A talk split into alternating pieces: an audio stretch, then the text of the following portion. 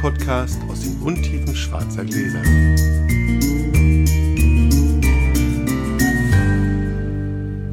Hallo Sascha. Hallo Felix, guten Abend. Guten Abend. Wir sitzen so richtig gepflegt zu Weintrinkerzeit hier. Total spektakulär. Das Kind schläft. Ja. Tatsächlich auch schon eingeschlafen. Das heißt, das ist wirklich Oh mein Gott. ähm, Luft. Sensationell. Ich muss schnell mal hier mein iPad aufklappen, weil wir, ja, genau, was wir machen wollten. Wir haben schon gemacht, einen Termin gefunden für unsere kleine Session mit den Blindflug. Ortsgruppen in Nordrhein-Westfalen, den habe ich gerade eben schon geschrieben, mit denen treffen wir uns. Ich weiß gar nicht, ob wir uns auf Insta treffen. Dann, Äh, oder? Macht das Sinn? Oder Zoom? Sinn, ne? Wahrscheinlich Insta, oder? am 6.10. am Abend. Könnt ihr mal gucken, wenn wir live gehen, dann sind wir mit den Insta-Gruppen in einer kleinen intimen Blindflug-Session. Dann haben wir beim letzten Mal tatsächlich vergessen, eine neue Stadt anzusagen für unsere Blindflug-Rundenstiftung. Ehrlich? Ja, ja. Oh. Völlig albern. Haben wir groß über den Erfolg gesprochen und vergessen was Neues. Oh. Also heute geht es um die drei südlichen neuen Bundesländer. Also im Wesentlichen geht es wahrscheinlich um Magdeburg, Dresden Mhm. und Leipzig. Die anderen Städte werden wahrscheinlich, also Erfurt, Gera und so werden wahrscheinlich zu Mhm. klein sein, aber wir versuchen es mal. Also wenn ihr in einem der Bundesländer seid, Sachsen, Sachsen-Anhalt, Thüringen, und eine Gruppe sucht, tragt euch ein. Und was wir jetzt die letzten Male hatten, was ganz gut war, Stuttgart hat ganz gut funktioniert, München auch, dass der Erste, der sich meldet für jede dieser Städte oder jedes dieser Bundesländer, seinen Insta-Account angibt. Wenn ihr keinen Insta-Account habt, dann wartet ihr halt, bis, ihr, bis sich einer gemeldet hat. Ja, meldet euch als. Zweiter an. Ja, okay. Für mich ist das gerade jetzt sonst schwierig, sonst muss ich immer gucken, an wen muss ich denn jetzt diese E-Mail-Adresse Ja, ja. weiterleiten, welcher drei Verantwortliche habe. Das ist ein bisschen viel verlangt.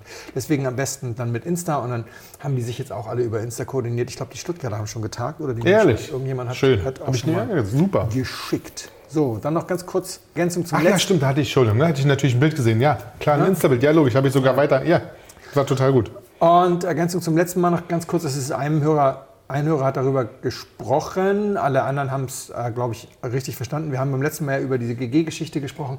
Als ich sagte, die arbeiten am Chardonnay GG. In Baden gibt es das Chardonnay GG. Ja, Das, äh, okay. Also das, wir hatten ja auch die ganze Zeit über die beiden badischen Lagen fürs Chardonnay GG, die, Ja. oder zwei der bekanntesten, gesprochen, über Gras im Ofen und Pagode. Und ähm, das war natürlich damals eine dieser komischen Ausnahmen, die die sich immer gegönnt haben, denn das Chardonnay GG gibt es mindestens seit dem Jahrgang 2013. Ich glaube sogar noch länger. Aber es geht halt ums allgemeine Es geht, ums, Chardonnay. es, geht um, ja, es geht ums Allgemeine, also oder zumindest mal für äh, die Pfalz, die es unbedingt will. Und ich ne? glaube, wir kriegen auch noch ein paar mehr Anbaugebiete, die es wollen. Natürlich wäre es auch eine Frage in Franken. Klar, da haben wir ja ein paar, klar. die ganz gute Sachen machen. Und es wird ja auch wärmer, es wird immer mehr. Das kommt noch dazu. Ja. So. Hast du noch irgendwelche Hygienedinge oder sollen wir loswürfeln? Ich Hygienedinge. Ähm, ich bin gewaschen, ich bin sauber, wir können loslegen. Keine Hygienedinge. Eins. Na, eins. Sechs. Na, das geht ja mal Ah, klar. Heute trinken wir einen Champagner. Und zwar muss ich mal vorgreifen schon. Also ich habe mich ein bisschen in die Dinger von denen verliebt. Finde die ziemlich geil. Und zwar trinken wir Georges Remy, ein Grand Cru Les Hautes Clos, wahrscheinlich völlig falsch ausgesprochen, falsch ausgesprochen von 2016. Ein reiner Pinot Champagner. Ich glaube, ich habe einen kleinen Abendschluck reingemacht. Ja, warum nicht, ne? Ist ja abends. Lohnt sich doch dann. Könnte, könnte man so sagen. Warte, lass mich Oh setzen. ja, stimmt. Sehr gut. Zum Wohl. So, ich muss mal hier meine Zettel nehmen. Wann kommen wir raus? Übernächste Woche erst, ne? Nächste Woche. Nächste Woche. Nee, diese Woche. Diese Woche. Wir machen ja im Moment immer Ah ja, so diese Woche, ja stimmt. zwei in drei. Dann passt es ja total, Pause dann passt es ja super. Weil es waren Versteigerungen. Genau, am Wochenende. Juhu. Freitag, Samstag und Sonntag. Machen große Versteigerungen. Ja. Mosel, Bernkasseler Ring und VDP nahe Nahe A, Pfalz und Rheinhessen. Genau. Sehr- Du warst sogar da, aber das ist Genau. so, aber ich war nicht da, aber Du hast gesteigert. habe gesteigert. Und zwar mehrfach. Das zweite war dann ganz lustig, erzähle ich dann auch noch gleich. Erstmal aber die Mosel. Die Mosel. Die Mosel. Ich war ja ähm, am Freitag, war ich ja dann pick überrascht, muss ich sagen, wie Was die Preise da hochgegangen sind. Ja, mein lieber Scholli. Toll. Das ist, ja, also ich bin, also war, ich, ich bin ja so ein bisschen zwiespalten, klar, weil es jetzt teurer wird beim Steigern, aber Das ist ja abgegangen wie Schmitz Katze. Also das ist ja wirklich, und da denkst du doch im Augenblick, die haben alle kein Geld. Das stimmt ja. Also in dem Fall ist das ja quasi nicht, Also Geld, nicht wahr. ja, die Geldvermehrung im Bereich der reichen Menschen Ist ist deutlich ungebremst. sehr. Ich glaube tatsächlich mal bestimmte Märkte, das ist jetzt meine persönliche politische Meinung, die muss ich kurz zum Ausdruck bringen, weil bestimmte Märkte, die dringend reguliert gehören, nicht reguliert werden. Hm. Wir reden darüber, dass wir in großen Städten der Welt mittlerweile so eine Art Leibeigenschaft über die Miete haben. Ja, Ja, also, ja. Es sind vor allem Immobilien. Also Ja, ja. Menschen, wenn du jetzt viel Geld hast, dann geh in den Immobilienbereich, dann kannst du auf die Inst Könntest du äh, wahnsinnig pfeifen, ja. kannst du auf die Install äh, Installation, Ja, schon, auf die Inflation pfeifen und dich dumm und dusselig verdienen, Das stimmt. ist leider so. Und das, das ist falsch in meinen Augen. Klar, dass diese Preise so hoch gehen. Also immer ganz nebenbei, das ist ja natürlich also Ja, absolut ist, absu- absurd. Also für Menschen in London ist das eine Art von Leibeigenschaft, wenn du die Hälfte deines Geldes abgehst, irre, abgibst, damit du einfach nur schlafen kannst. Du hast Ja, ja noch nicht mal eine luxuriöse Wohnung. genau. Du kannst nur schlafen. Du hast, nicht mal schön, genau. du hast ein Zimmer. Du lebst in einer WG. Da sind 55-jährige, ganz normale Büroangestellte original. leben in einer WG. Ich, ja, ich weiß. Also es war doch mal, es gab doch mal den klassischen Satz, ein Drittel ist Miete. So hätte es sein sollen mal irgendwie. Ne? Maximal ein Drittel sollte Miete sein. Das ist ja in Deutschland auch nicht mehr ganz so der Fall. Das war in München auch schon lange weg irgendwie, aber Mhm. es ist schon absurd, wo das im Augenblick wirklich hingeht, dass, dass man sich wirklich so wahnsinnig stark anstrengen muss. Ja, aber gut. Ein Großteil des Geldes, das da in, ausgegeben wurde, was nicht aus Asien stammt, kommt aus solchen Das stimmt. Entwicklungen. Also was, was, was war auch, also dass relativ viele ziemlich Wohlhabende auch vor Ort waren Das ist immer so, ja. und dann auch tatsächlich viel abgegriffen haben. Also ich fand es ja, ich fand's ja bei manchen Sachen klar, dass, dass Egon Müller noch mal so viel teurer wird, hätte ich nicht gedacht. Ja, das sind ja, waren ja noch mal knapp 200 Euro drauf.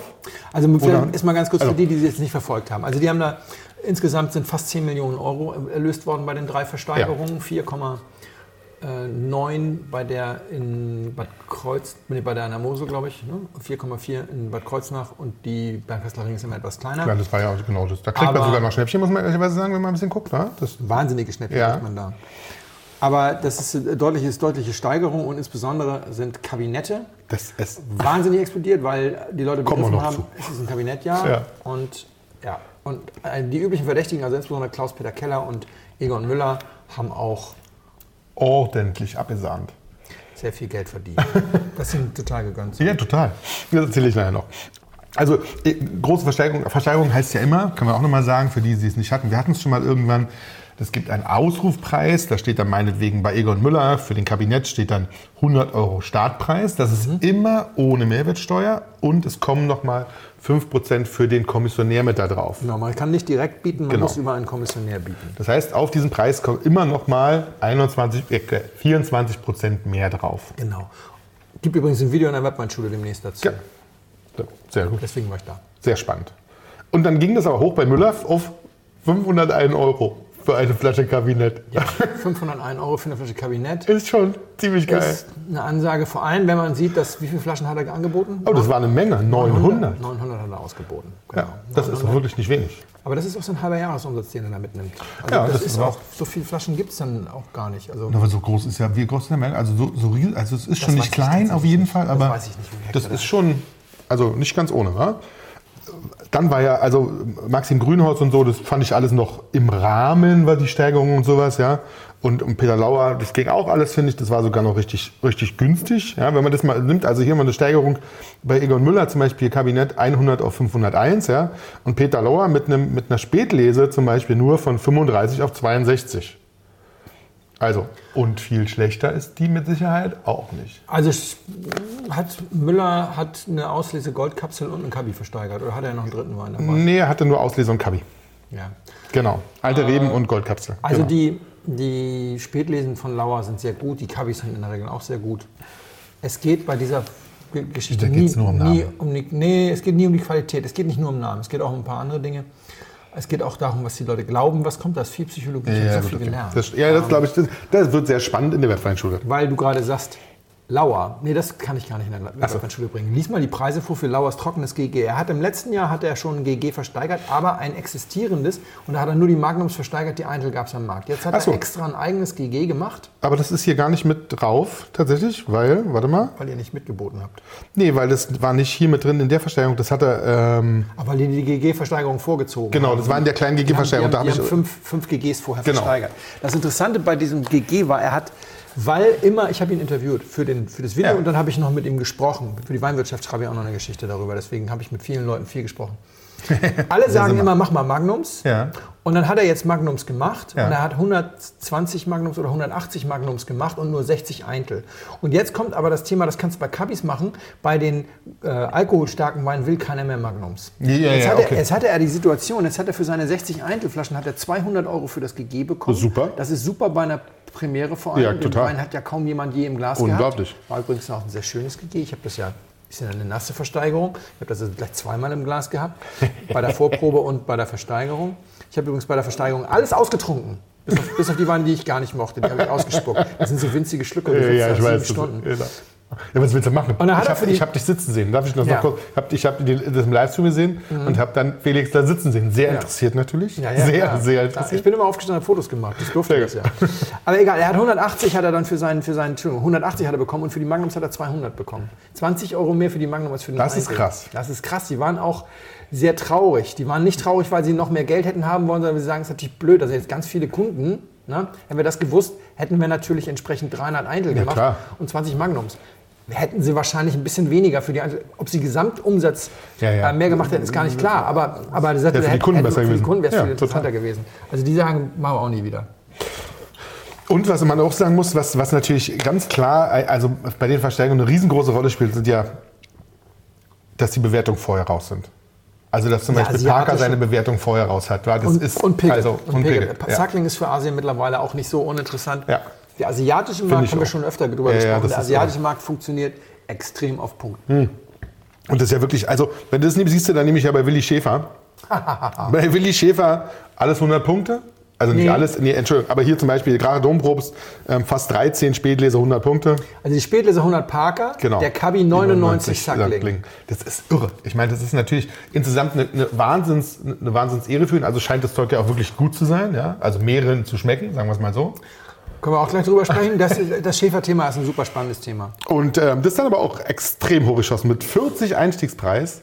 Ich glaube, damit haben sie auch nicht gerechnet. Hatte der Kabi nicht sogar nur 25? Der Kabi hat nur 25, stimmt, die Spätlese mit Kabi 40. war der Knaller. Genau. Der, saß, der Typ saß sieben Sekunden auf seinem Stuhl, da war der Kabi bei 100.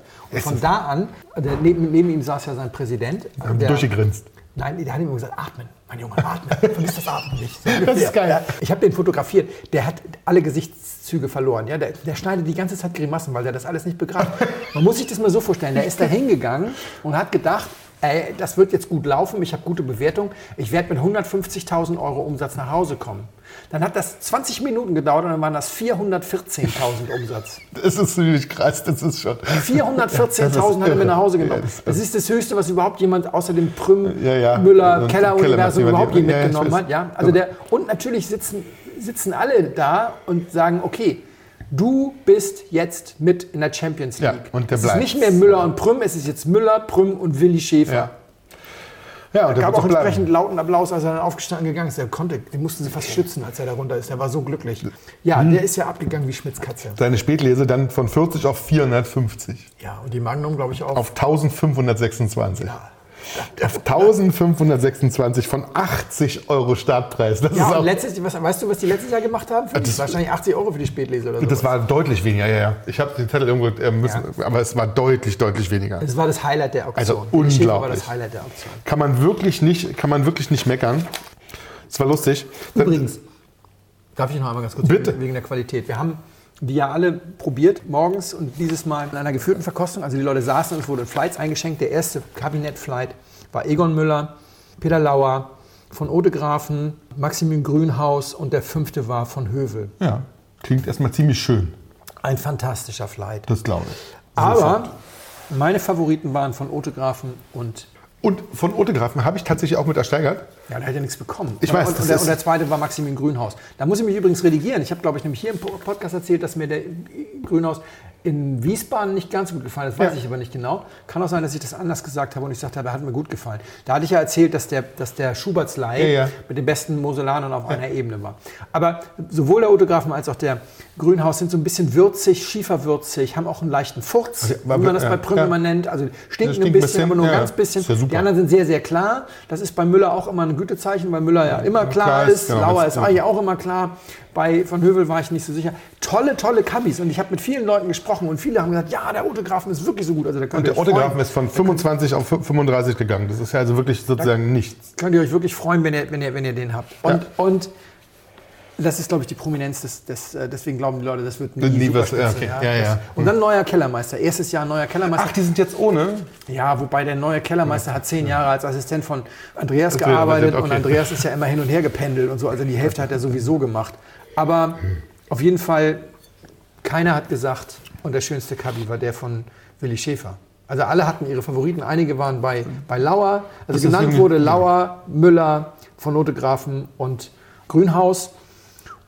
Nicht so richtig genannt wurden die anderen. Und dazu gehört auch Schäfer. Ja. Alles super Kabis. Also das heißt nicht, Ja, dass ja, Schäfer, ja, aber ja. auch, auch super, super duper. Aber das heißt eben Schnäppchen machen, genau. Wer, wer den Autografen ersteigert hat, hat ein Wird mega Schnäppchen genau, wird gemacht. wahnsinnig viel Spaß haben. Das glaube ich 100 Das hatten wir nämlich ja schon ein paar Mal letztes Mal auch. Deswegen habe ich auch gedacht, okay, den Autografen nimmst du auf jeden Fall mit, weil geht mit Sicherheit nicht so und ist auf jeden Fall super lecker. Ja, und der Maxime Grünhaus ist ja so hochgegangen. Das ist zum Beispiel ein Ja, das stimmt. Das waren keine Bewertungen, das war allein die Qualität vor Ort. Ja. Das waren auch keine asiatischen Käufer, glaube ich nicht. Nee, das glaube ich auch nicht. Da Das saßen ein paar ja. Leute und haben gesagt, boah, Aber Lisa ist auch ziemlich hochgegangen, ehrlicherweise. ja, auch ein schöner Kabi. Ja, fand ich. aber wurde aber auch nicht so. Da wurde zum Beispiel, der von seinem Bruder wurde häufiger genannt von Leuten, Ehrlich? was, was da jetzt Ah. besser war sozusagen. Oder sein. Bruder hatte auch einen dabei oder hatte sein Bruder nur eine Spätlese? Weiß ich nicht mehr. Warte mal. Ähm, Juffa Kabi, Juffa Sonnenuhr Kabi Besteigung. warte mal. Ich suche gerade hier. Der Haag. Jofa Sonnenuhr Kabi. Ja. Genau. ja. Schöner Wein. Alles schön. Alles, alles schöne Wein. schöne Wein. Es gab einen einzigen Wein an der Mosel, über den wir uns ausschweigen. Sehr schön. Also diese, Alle Verste- anderen waren toll. die, diese Versteigerung war schon mal wirklich nicht, nicht schlecht und auch ähm, für alle, die da waren, glaube ich, ein Highlight. Dann halt, was ich, was ich noch ergeben hat, war ganz schön, das kann ich nur, ich sag's ohne Namen, kann ich aber trotzdem erzählen. Heute kriege ich einen Anruf von einem, von einem Weinhändler, der dann sagt, ah, Sascha, ich habe ja gehört, ihr habt da auch mit ersteigert und so. Ich habe mich da voll verzockt. Mir fehlen zwei Flaschen für meine Kunden von einem Wein, der sehr hoch bewertet war. K- Kann ich, kannst du mir dann Das abgeben? Ja, habe ich ja gesagt. Aber es ist schon lustig, wie die, wie die Leute sozusagen, ja. Wenn du wenn deinen Kunden irgendwas versprichst, musst du dann ja auch irgendwie daran und das halten und so. Ja, das ist dann schon, fand ich. Aber da hilft man natürlich, ist auch nie schlecht, wenn man sich ein bisschen hilft. Man weiß ja nie, wozu es gut ist. Dann war es lustig. Es war ja schon von vornherein klar, dass ich am Sonntag ähm, die, die Versteigerung am, am, am, am Samstag, da war ja tatsächlich, äh, das kann man kurz abhaken, sozusagen gab es, glaube ich, wahnsinnig, oder kurz, wahnsinnig viele gute Sachen, die man hätte zum, zum Schnäppchenpreis kriegen können. Abgeschossen hat ja wieder ähm, Weiße Molitor. Kapsel Molitor, wie aber Weiße gleicher Preis wie letztes Jahr. Aber darüber können wir mal kurz sprechen. Ne? Also, Kann man, kann, kann, kann man machen. Ich habe, das ist ganz lustig. Lass mich den ersten Satz, Ja. bevor du es sagst. Ich hatte auf der Liste tatsächlich erst zu stehen, was Süßes von ihm mit drauf. Nach mehrfacher Rücksprache habe ich das dann wieder runtergenommen, weil das dann, ja, hm, beim Verkosten, oh, naja, muss man nicht so viel den- Geld ausgeben. Hattet ihr den hier verkostet? Oder? Nee, das hat jemand anders schon vorher verkostet. So. Genau, und aber Spätlese oder Auslese? Oder beides? die Spätlese. Ja, die Spätlese war ein guter Wein. Wie was ist sie weggegangen? 200, ne? Ja. Ja, das war sicherlich auch Ergebnis des, der Verkostung. War ein gu- guter Wein. Also, Aber es ist halt wirklich, also habe ich dann raus. Und ähm, beim, bei der weißen Kapsel habe ich auch nur ganz wenig. Drei Flaschen. Das ist. 90 hat er ausgeboten. Und dann ist es bei der Versteigerung so, dass man häufig der Winzer noch zusätzliche rausgibt. Ja, Die Idee dahinter ist, dass alle was bekommen. dass alle was bekommen. Ja. Wenn jetzt er 90 anbietet, kann es dir passieren, dass er zum Beispiel 97 Leute hat, die 1250 Euro bieten, Ja. von denen aber 17 Leute das als ihr Limit haben. Und bei 1251 Euro sind es nur noch 80 Leute, die dann vielleicht auch raufgehen auf 1300, was auch immer. Wurscht, egal. Aber, Aber er eigentlich sitzt das, nächste, das nächste ist dann 1251. Und wenn er dann nicht was zusätzlich rausgibt, dann muss er wohl oder übel neun Flaschen zurücknehmen. Ja, Nein? Also, ja, ja genau. Deswegen kann er eine Reserve rausgeben. Das machen alle.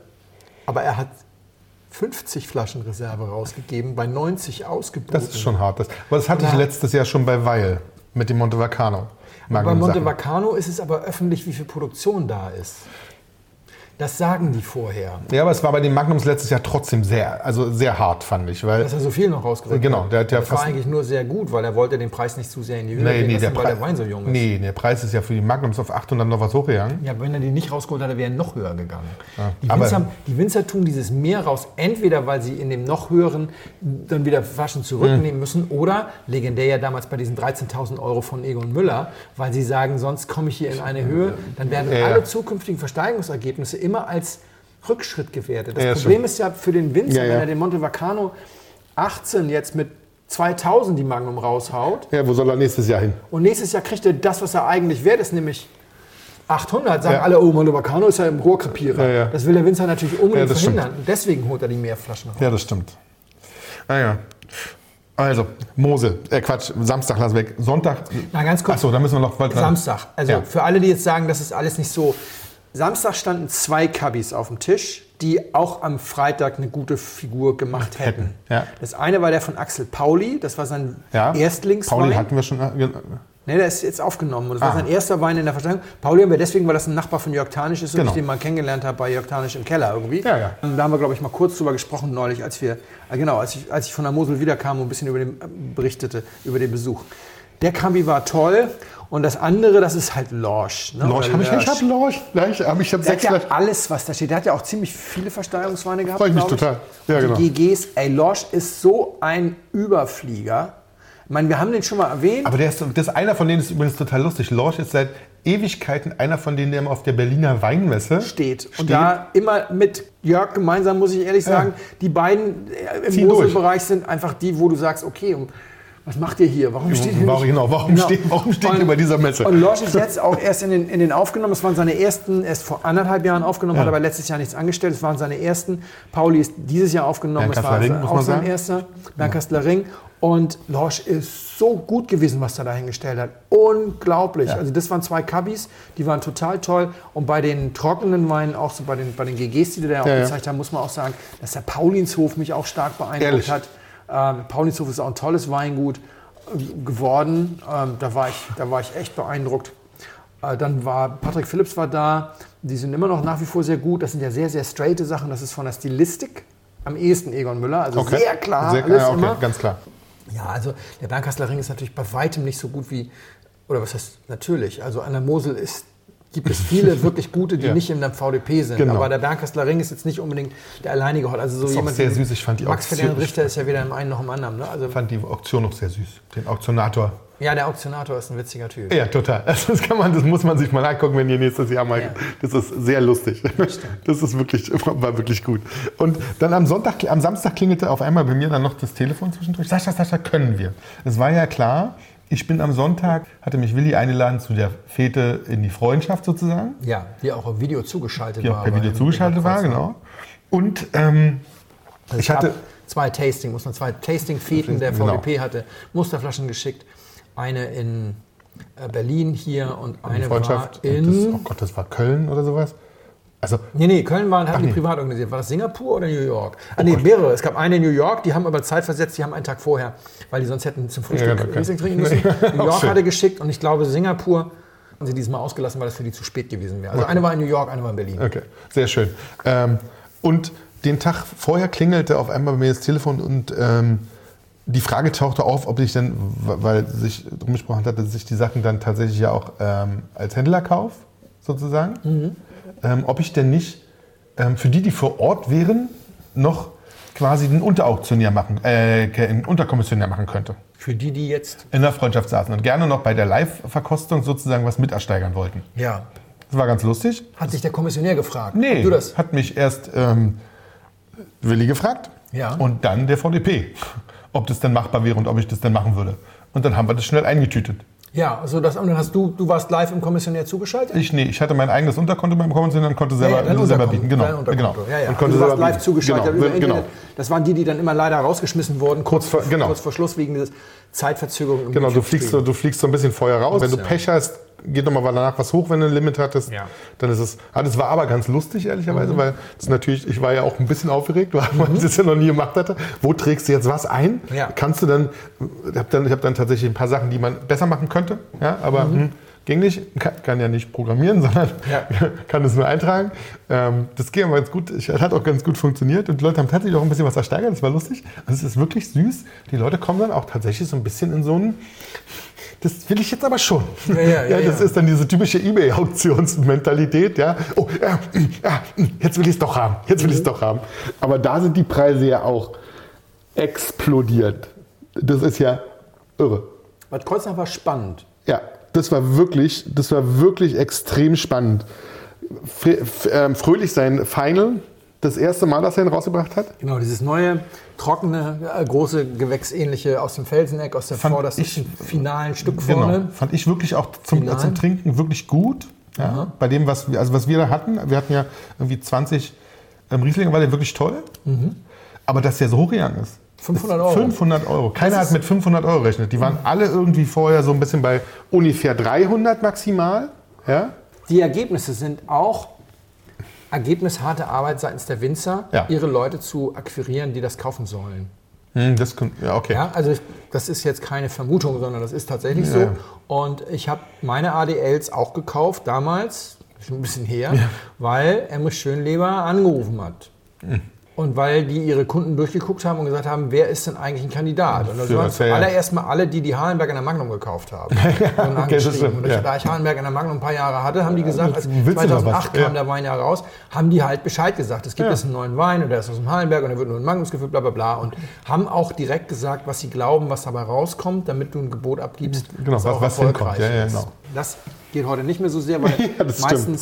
Weil die Kommissionäre selber ihre, ihre Kunden mitbringen oder direkt, weil die Leute es gelernt haben und direkt bei den Kommissionären. Ja, ja, total. Aber wie sagte die Mutter von Tim Fröhlich mal zu mir am Telefon, als ich für den Gummi Yoda irgendwie anrief, ja, mein Sohn hat ja ein ziemliches Talent, da irgendwie immer die richtigen Weine zur richtigen Zeit zu bringen. Als wir darüber, ich wollte nämlich wissen, ob ein. Wein schon versteigert ist, der, den wir getrunken Ja. haben. Da wollte ich wissen, Ja. ob, ob der schon versteigert ist oder ob wir da jetzt noch ein Vormuster trinken. Oder so. Dann sagt- sagte sie, nee, der ist noch nicht dran. Mein Sohn hat da ja ein gewisses Talent, irgendwie die Weine immer zur richtigen Zeit, zu bringen. Der holt die richtigen Leute ran. Das ist einer, der... Der, Der weiß, was er machen muss. Ja, Ja, das, aber, das muss man ja auch können. super. Also das muss man das oh- ohne Neid anerkennen können, finde ich auch.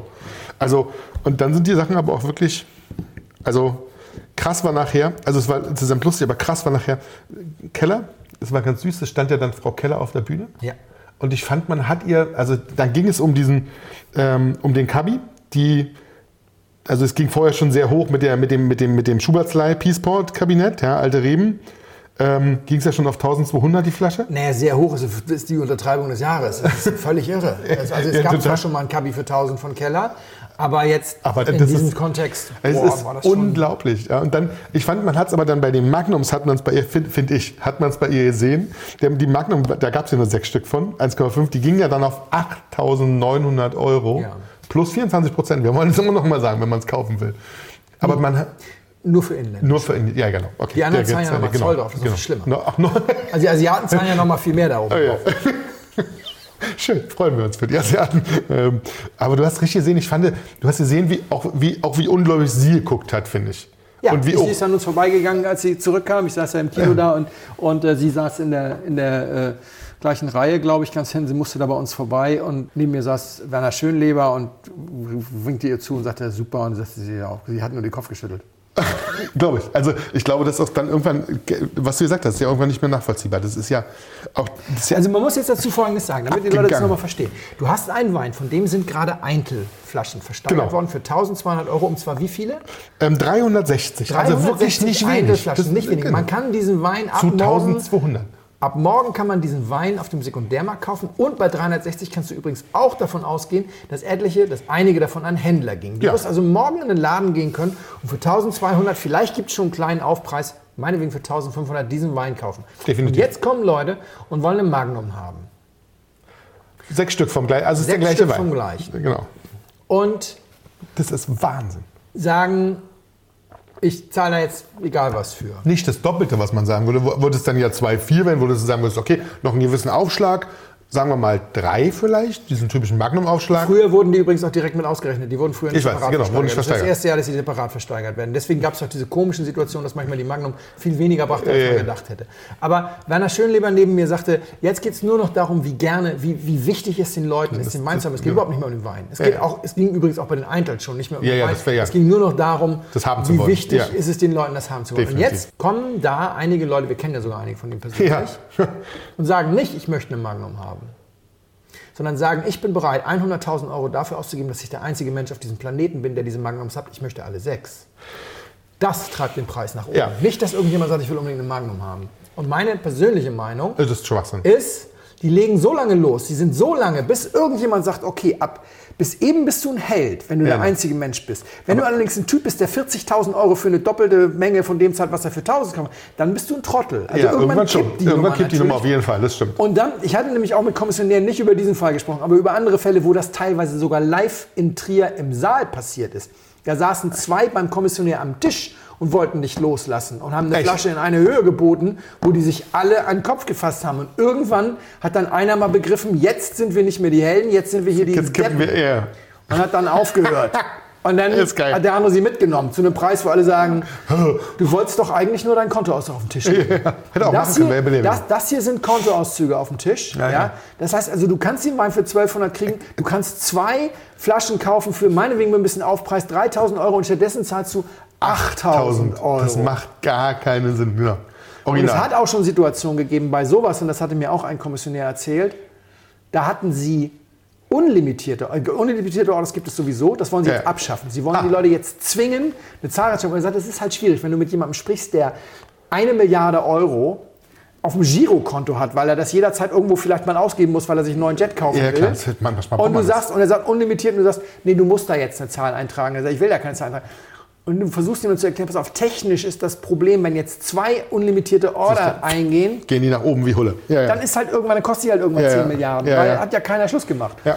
Ich bin Und- übrigens, willst du noch einen Schluck? Sehr gerne, ja. Und die müssen ja Vorkasse leisten, die Kommissionäre. Ja.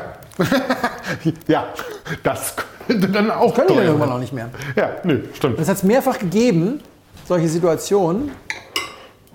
Und dann stehst du da. Ja. Dieses Mal gab es noch eine ganz besonders lustige Situation. Ja. Da haben zwei Leute das identische Höchstgebot abgegeben.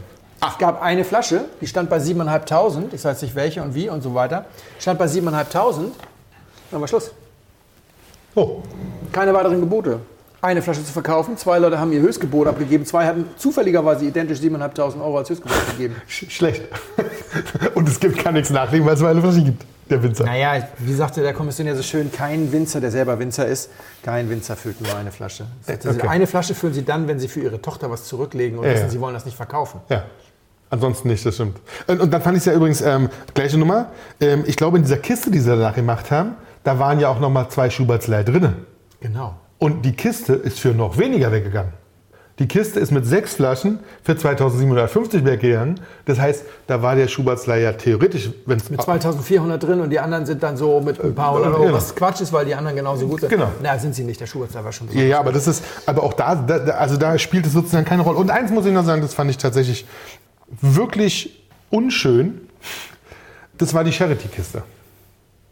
Die Charity-Kiste, die nicht so wahnsinnig viel Geld gebracht hat. Die hat letztes Jahr irgendwie noch 6.000 Euro gebracht mit 18 Weinen. Ich glaube, dass der VDP da auch einen Fehler macht, dass sie nicht sagen, welche Weine da drin sind. die stand doch da groß. Nee, stand nicht drin in den ganzen. Stand, das ist diese golden angeleuchteten Flaschen, die da standen. Ja, ja, aber das machen sie nicht vorher klar. Also in diesen ganzen Heften, was sie rumschicken und sowas, steht überall nur Charity-Kiste und nicht ein Wort, welche Flaschen drin sind. Gut, das wusste ich nicht. Das war bisher, also in, an, an der Mosel war es nicht so, weil an der Mosel waren es ja. aktuelle Flaschen. Nur an der äh, Nahe war es ja so, dass die Was eigenes 20 gemacht haben, Jahre VDP GG und deswegen haben die 20 Jahrgänge oder 18 Jahrgänge da reingetan. Aber gut, das hätte man halt mal vorher kommunizieren können. Aber das letztes Jahr ist die Charity-Kiste, also wir reden hier über Charity, ja, für 6.000 weggegangen, für 18 Flaschen ist, glaube ich. Ja, und diesmal ist sie weggegangen für 3.550 Euro. Das ist tatsächlich, wenn du dir die Preise überlegst, die sie für die anderen Sachen aussehen machen, ist es dann schon wieder irgendwie blamabel. An der, Mo an der Mosel macht Günther ja auch immer die Versteigerung. Und der hatte dann, ich wusste das nicht, hat er gesagt, wir haben ja schon alles erlebt.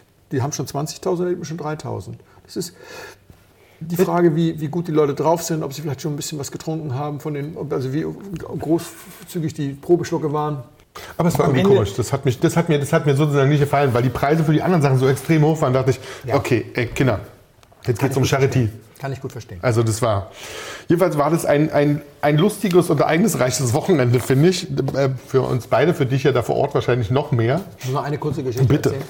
Aus dem Nähkästchen geplaudert sozusagen, weil ich das so nett fand. Bei dieser Zugabe immer, ne? Ja. Auch damit die Leute immer verstehen. Es gibt Winzer, die haben da riesige Mengen und so weiter. Ich habe Matthias Knebel gefragt, wie das bei ihm war. Er hat eine fantastische Auslese dahingestellt. Die war sowas von gut. Und das ist ein solches Schnäppchen. Mit 120 Euro, 180 Euro? Bei, am, am, am Freitag Ja, drei, die, die kleine Flasche. die Knebel, ja, warte. Knebel Röttgen, lange Gold. Ah, hier. 120 Ausruf, die kleine Flasche. Und 265 gab's. Und wie viel gab es für die Eintel? Nee, das war die Eintel. Das war die Eintel. Ja, und die, und die kleine? Das, ähm, die, achso, ähm, 60, ah, da habe ich den Preis nicht geschrieben, weil ich nur auf die andere Boden hatte. bei 100 irgendwas. Genau. Und es gibt auch nur sechs, sechs oder wie, wie, wie viele große Flaschen gab es? 24. Vier, genau, 24 Flaschen groß. Ja. Dann hatte ich ihn mal so ein bisschen gefragt, weil mich das interessierte. Also 100 Liter haben die gemacht. Ja. 100 Liter haben sie geerntet. Also 100 Liter waren überhaupt nur möglich. 100 Liter, also Schwimmtank, nicht irgendwie ein Fässchen oder Ja, sowas. 100 Liter haben die gemacht mit einem irrsinnigen Aufwand, das gut selektiert und so weiter. Und dann hatte er mir erzählt, dann hat er 24 ganze Flaschen gefüllt. Ja. Das sind die für die Versteigerung. Sind da. Und den Rest hat er dann Halbflaschen gefüllt. Die Weinkontrolle hat schon nur Halbflaschen bekommen und so weiter. Die müssen ja auch immer zwei kriegen. Eine musste verplomben und so. Und dann sagt er, hat er gezählt, bevor er zur Versteigerung gefahren Ja. ist. Und er hatte ja angeboten 124. Ge, warte mal, hier, wir sind sie nochmal.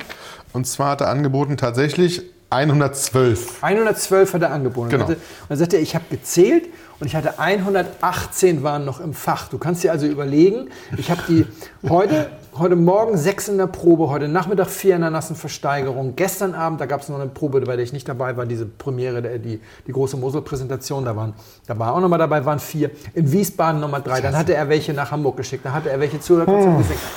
10 Liter von den 100 Litern hat er für Oma ausgeschenkt Ja. für alles Mögliche. Und dann sagt er, dann kamen die ja und wollten noch einen Nachschlag haben und dann hat er denen vier gegeben und sagte, vier deswegen, weil du musst ja immer von Hand einen Aufkleber drauf machen, dass es eine Versteigerungswein ist und da kann dir eine runterfallen. Ja. Ich habe tatsächlich zwei als Reserve behalten, falls eine runterfällt. Ja. Und wenn die alle heil bleiben, dann kann ich noch zwei Für mich selber. einlagern. Nee, weil meine Nichte geboren wurde im letzten Jahr. Die sind für sie. Ich kriege gar keinen mehr davon. das ist aber Aber sehr süß. er schmunzelte mich an und sagte, aber weißt du, bei dem Umsatz kann man das auch mal machen. aber nur wenn man so denkt, so, boah, die machen da ein Riesending. Ja, ja. Nee, das ist eine Wahnsinnsarbeit. Ja, und ein Riesenaufwand. Also das Riesenaufwand. Ist, ja. Und da haben sie, ich finde ja auch, dass sie das verdient haben, finde Ja. ich. Also, So, so. was haben wir hier im Glas? Wein. Wein haben wir. Äh, äh, Also, grundsätzlich Wir haben schon. Bubbles. Ich roch rein und man, man roch, dass es Bubbles sind. Das hat man ja auch nicht immer. Ich habe stimmt. reingerochen und habe sofort gerochen, oh, das sind Bubbles. Und habe dann quasi ängstlich getrunken, so nach dem was, was machst du denn, wenn jetzt keine Bubbles auf der Zunge auftauchen? Aber es kam verlässlich Bubbles. Es riecht Das stimmt. Es riecht äh, sehr champagnig und es Hm. ist auch, glaube ich, sehr champagnig. Ich habe mich nicht so viel konzentriert, weil wir uns so uns intensiv unterhalten haben. Es wurde zwischendurch ein bisschen bitter. Es ist, deswegen bin ich auch auf Champagner gekommen, es ist ein Wein, der schon an der Reifeschraube dreht, sozusagen. Wir haben mal darüber gesprochen, viele Champagner sind ja immer dann so auf der, ja, auf der grünen Seite Ja. der Macht. Genau, nee, ich glaube, hier ist das wirklich. Wir sind hier so ein bisschen auf der Rasierklinge reiten wir und das Interessante ist, dass das gar nicht so konsistent ist, immer, sondern manchmal wirkt das so ein bisschen grün und dann wirkt es wieder ein bisschen mollig und schön und, und so. Also das ist nicht wirklich störend.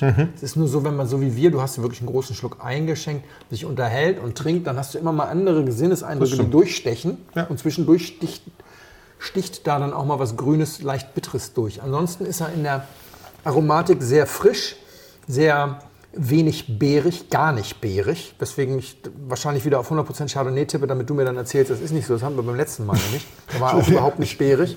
Es ist gar kein Chardonnay drin. Witzig, ne? Aber das ist Ja. dann vielleicht wegen dieses Grünen. Ja, es kann schon sein. Ah, denn es ist tatsächlich nicht, finde ich, nicht. Und es ist gut. Finde ich auch. Ist ich gut. Nicht, ja. Löscht Durst ist auch ein Anspruch auf jeden Fall. Und ist wahrscheinlich wert, dass man es ein bisschen intensiver bespielt, aber da ich mich jetzt so ständig in deine Geschichte eingemischt habe, Das ist nicht schlimm.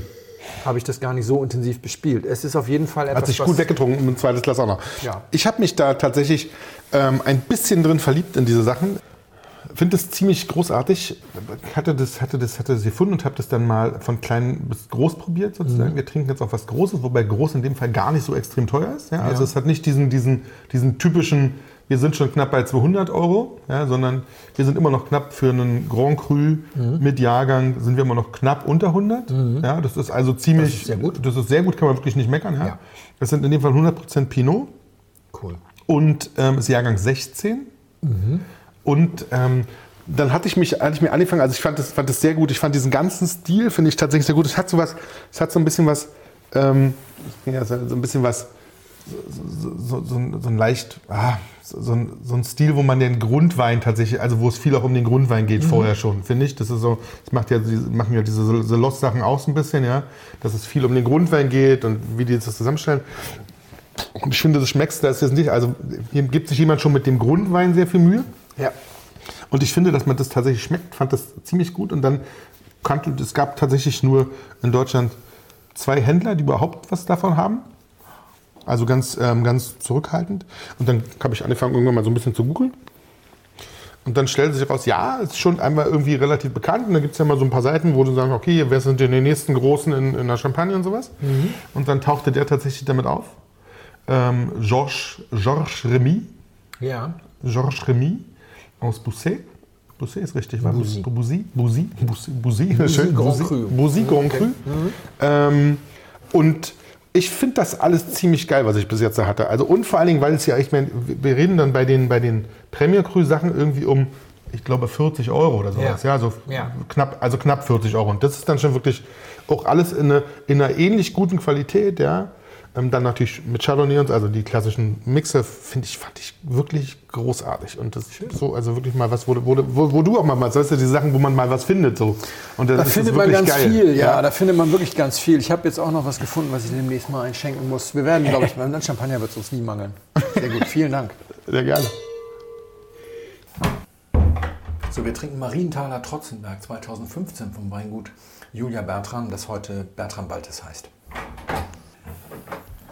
Bitteschön. Dankeschön. So, wir werden heute ein bisschen länger. Ich habe nämlich auch noch eine Geschichte, die dringend mal weg muss. Warte mal, ich gieße uns erstmal einen Schluck Wasser ein. Das ist nett, danke. Dann mache ich das iPad auf. So, meine Probleme mit Pinot. Darum geht es heute. Oh Ich Mann. dachte echt, ja, ich, ich dachte, ich muss irgendwann mal. Ich, ich, ich, ich fange damit immer wieder an und so. Angekündigt habe ich das Ganze vor zwei Jahren. Und ich bin jetzt neulich nochmal gefragt worden, wie ist eigentlich diese RAF entstanden? Also es geht jetzt nicht darum, dieses RAF-Thema zu wiederholen. Das wird auch völlig anders laufen tatsächlich. Aber die RAF ist ja dadurch entstanden, dass ich gesagt habe, meine Probleme mit Riesling. Und dann haben Leute sich gemeldet und gesagt, ah, das ist aber ganz anders und Riesling über alles und so weiter. Und dann haben wir uns viele Minuten und Stunden Zeit genommen, darüber mal zu reden, ob das wirklich so ist. Und das hat eine gewisse sinnstiftenden Community. Das hat gewissen, ja, Ja. genau. Und das wird sich nicht wiederholen in diesem Fall. Es ist auch gar nicht jetzt der Versuch, das nochmal so zu machen, sondern es hat sich auch mein Geschmack nicht geändert. Ich habe andere Probleme. Ich bin sehr, ich bin sehr gespannt. Bevor wir dabei auch zu meiner Meinung kommen, sammeln wir vielleicht mal ganz kurz ein paar Fakten, okay? Ich treffe jetzt, ja genau wie du, auch Leute, die unseren Podcast hören, die sind sehr häufig zwischen 30 und 35, beschäftigen sich seit drei bis fünf Jahren mit Wein und sind damit sehr ähnlich wie ich, denn ich habe mich ja eigentlich auch erst mit Ende 20 in Wein verliebt. Vorher war ich nicht so. Ja, okay, das haut hin, definitiv. Ja, Und also, so, aber die äh, Grundvoraussetzungen sind vollkommen andere als bei mir.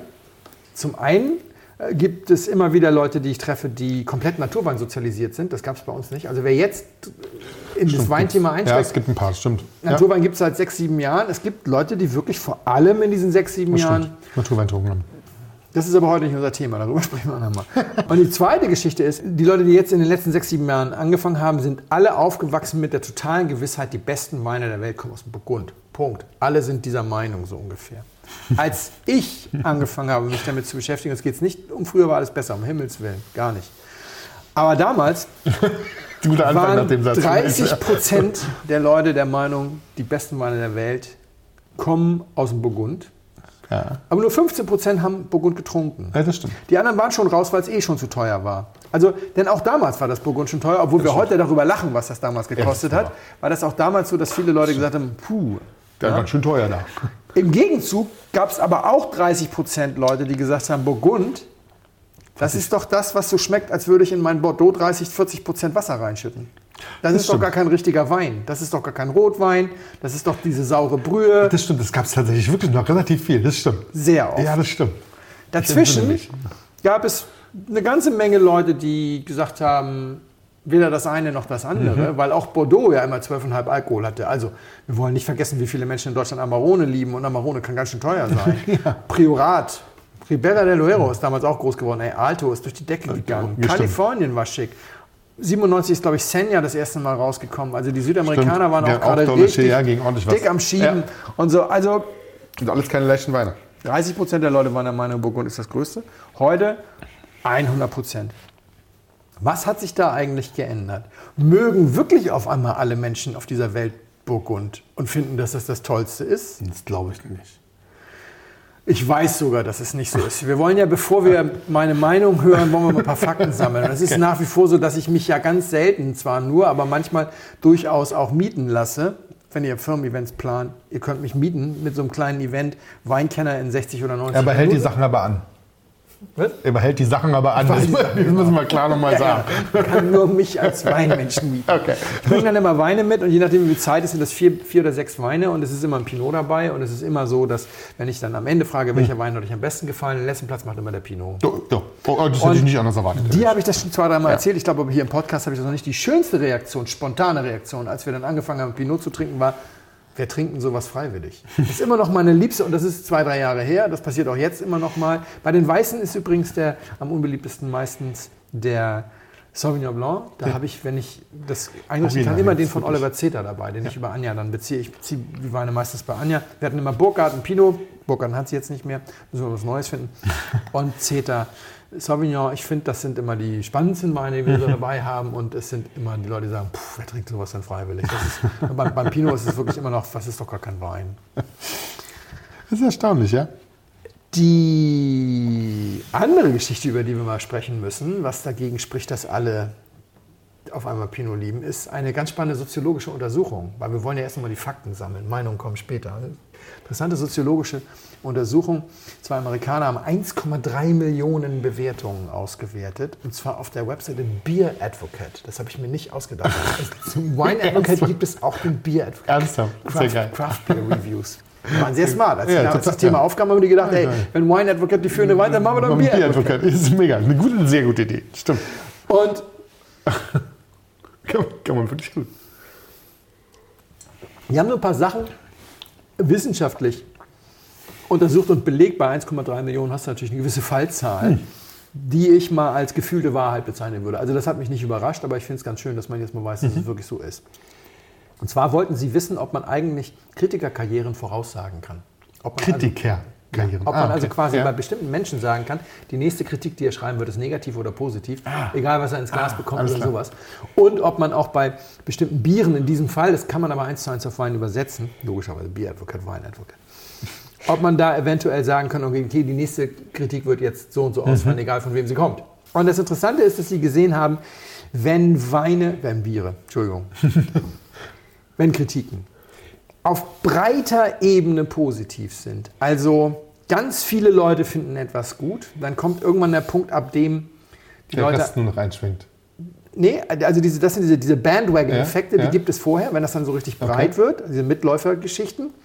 Und dann kommen die Leute, die dagegen anstänkern. Ja. Und bei, dann gibt es Weine und Biere, die werden nicht von ganz vielen Leuten gemocht, sondern die werden von einigen Leuten ganz besonders Mhm. gemocht. Also wir Okay. müssen unterscheiden zwischen guten Bewertungen von ganz vielen Menschen und sehr hohen Bewertungen von einigen Menschen.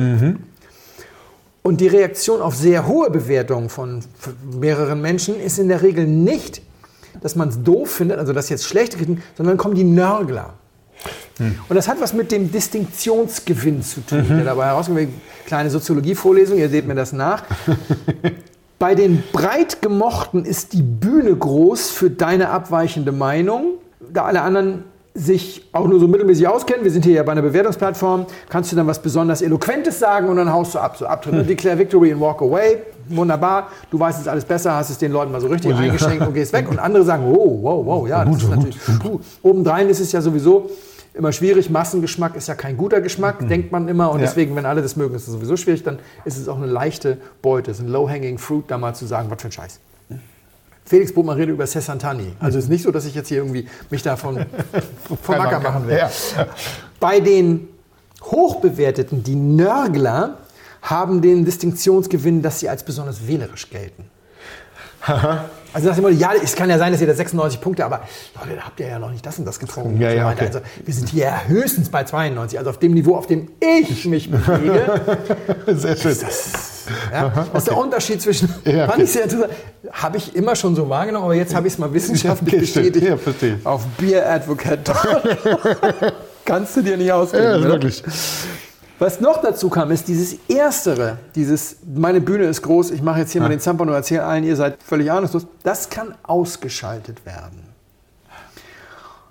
Erinnere mich auch, auch wieder so eine gefühlte Wahrheit, haben wir auch schon mal drüber gesprochen. Nämlich dann, wenn Koryphäen sich zum Beispiel melden. Und beim Bier ist es so, dass diese Bier-Advocate-Leute in Amerika wohl einen Ruf wie Donnerhall haben. Oh, das glaube ich gerne. Wenn die ja. etwas gut besprechen, ja. gibt es keine negativen Besprechungen mehr. Mhm. Weil man sich das, nicht dagegen traut, sozusagen. Genau, das ist das, was ah. ich mal gesagt habe. Ich habe mit 8, mit 19 Jahren gesagt, Claudia Schiffer ist ja hässlich und keiner wollte mit mir über Schönheit reden. ja? Es gibt einfach dann so bestimmte Dinge, wo du sagst so, du kannst ja anderer Meinung sein im Sinne von, mir schmeckt das vielleicht nicht so, so. aber zu sagen, ja, das ist ein scheiß Bier, ja, nachdem die gesagt nicht. haben, das ist ein gutes Bier, Raus. Dankeschön, du kannst doch vielleicht beim Wine Advocate mitmachen. aber nicht mehr beim Bier Advocate. genau. Ja. Das haben wir in der Weinwelt so nicht mehr. Wir hatten das mit Robert Parker sicherlich. Und Robert Parker war ja auch der Mann, der gesagt hat, übrigens, wer der Meinung ist, Burgund sei das Tollste der Welt, der kann mein Bruder sein, aber nicht mit mir Wein trinken, weil ich kann damit nicht so viel anfangen. Mhm. Der hat das ja die ganze Meute in Schach gehalten. Seitdem Parker raus ist und im Ruhestand ist, haben wir nur noch Kritiker, die allesamt sagen, ja, aber die besten Rotweine der Welt kommen doch aus dem Burgund. Eigentlich die besten Weine überhaupt. Wir haben kaum einen, wir haben keinen genau genommen, wir haben keinen, der sich hinstellt und sagt, nee, so wie Parker damals, Burgund, hm, kann man so gut finden, muss man aber nicht. Und die Behauptung, das sei jetzt irgendwie sowieso das Beste, ist Quatsch haben wir nicht mehr. Und deswegen ist es ganz schwer, dieser, mhm. dieser Effekt, mit dem sich jetzt gegen viele stellen und sagen, mhm. okay. Burgund ja, ist ja okay. scheiße. Ja. Deswegen passiert das ja. wahrscheinlich nicht mehr. Der andere Effekt mit dem wählerisch geht ja endlos, weil du ja bis 35.000 Euro rückgehst, hat ja kaum einer, hat ja kaum einer getrunken. Kannst du sagen, kannst du immer noch sagen, ja, das ist ja nicht so. Das ist übrigens auch noch ein zusätzlicher Hinderungsgrund, wenn du dich jetzt hinstellst und sagst, Burgund ist aber Kacke dann kommen die Leute und sagen, ja, was hast denn du getrunken? Ja, da bist du musst dich ja durch. immer outen. Musst dich immer nackig machen. Ja, ich bin bis dahin gekommen, bis 200 Euro. Ja, also ey, mit 200 fängt das ja noch mal an. ja, ich bin bis 500 gekommen. Ja, ey, bei 500 Euro. Ja, so, also dieses, ja, diese Erfahrung habe ich ja auch gemacht, so ein bisschen, dass du Leute sagst, Hast ja, erzählt, also, genau. Ja, Rousseau. Das stimmt. Ah, da müssen wir mal den, sag schnell, nicht den, den Chambertin. Chambertin. Müssen wir mal den Chambertin trinken. Ach, 6000 Euro, dann geht es richtig gut. Achso, der für, für Ah ja, gut. Also das ist tatsächlich so, ja, dass es so unheimlich ist. schwierig ist, dass es unheimlich schwierig ist, sich deswegen hinzustellen und zu sagen, ist nicht gut. Und mhm. deswegen sind wir jetzt an dem Punkt, dass die Leute eventuell Schwierigkeiten haben zu sagen, ist nicht so gut. Dazu kommt noch etwas, was man auch beobachten kann. Das ist jetzt kein Fakt, das ist jetzt eine Beobachtung, die man vielleicht auch anders sehen kann. Mein Eindruck ist, wenn du denn dann nämlich jemanden hast, der sagt, ah, hm. Ich habe jetzt das getrunken, das war noch nicht so. Und du schiebst ihn dann rüber, indem du ihn einfach mal. Ich habe eine Einladung gerade ins Burgund bekommen, da bin ich, ich, ich mag nicht für einen Tag hinfliegen, das finde ich immer schwierig. Für einen Tag ist hart, alleine ja. wegen dem Hin- und Herfliegen ist schon. Ja, ja, also ich gucke mal, ob ich mit dem Zug hinfahren könnte. Aber ja. wenn ich da wieder komme, da habe ich auch alles getrunken. Ich weiß auch nicht, wie ich zu dieser Einladung komme, keine Ahnung. Aber ja. nett. Ähm, wenn man dann also hinfährt und sagt so, und jetzt aber pff, dann ist der Distinktionsgewinn höher wenn du die Seiten wechselst und sagst, ja, ja, ja du musst ja erstmal das und das getrunken haben, weil jetzt hast du ja alles ja, getrunken. Ja, so in den Staub mit euch. Ich habe übrigens Chambertin getrunken mit Herrn Rousseau und er hat noch fünf Jahrgänge und so. Und, ne, und, und, seitdem weiß ich, was Pinot alles machen kann. Ja? Das ist viel gewinnbringender, wenn wir diese soziologische äh, Betrachtungsweise mhm. mal fortsetzen, als zu sagen, ja, ich habe das alles getrunken und finde das immer noch, dass das nicht so gut ist, weil dann sagen die, du hast halt nicht verstanden. Ja, das stimmt. Das ist wieder Trottel, der die Magnum für 50.000 Euro kostet. Also Deswegen gibt es diese ganzen Weltklasse-Gläubigen, die auf die Granaten verweisen, weil das eben viel mehr Distinktionsgewinn Ja, ja, okay. bedeutet, als zu sagen, nee, ist nicht so. Meine Meinung dazu, jetzt kommen wir zur Meinung, ist, Pinot Noir ist wie Jazz. Hm. Es gibt extreme Übereinstimmungen oder Parallelen zwischen. Erstens, kaum einer mag Jazz. ja. Ja, das, ist, ja, das stimmt, total. Für die ja. meisten Menschen ist Jazz diese Musik, bei der möglichst viele Töne in ganz kurzer Zeit aus irgendwelchen. Blasinstrumenten rauskommen. Ja, Und so. für die meisten total falsch klingen. Und falsch klingen. Ja. Und ganz viel Distinktion dabei. Die, die Jazz mögen, reagieren auf solche Urteile in der Regel, indem sie sagen, na, na, na, na, na. Und dann irgendwas auflegen, was traditionell auch als Jazz gilt. The Girl from Ipanema. Oder ein bisschen Al Jarreau oder so. Irgendwas mellow und dann sagen, ja, das ist wirklich ganz schön.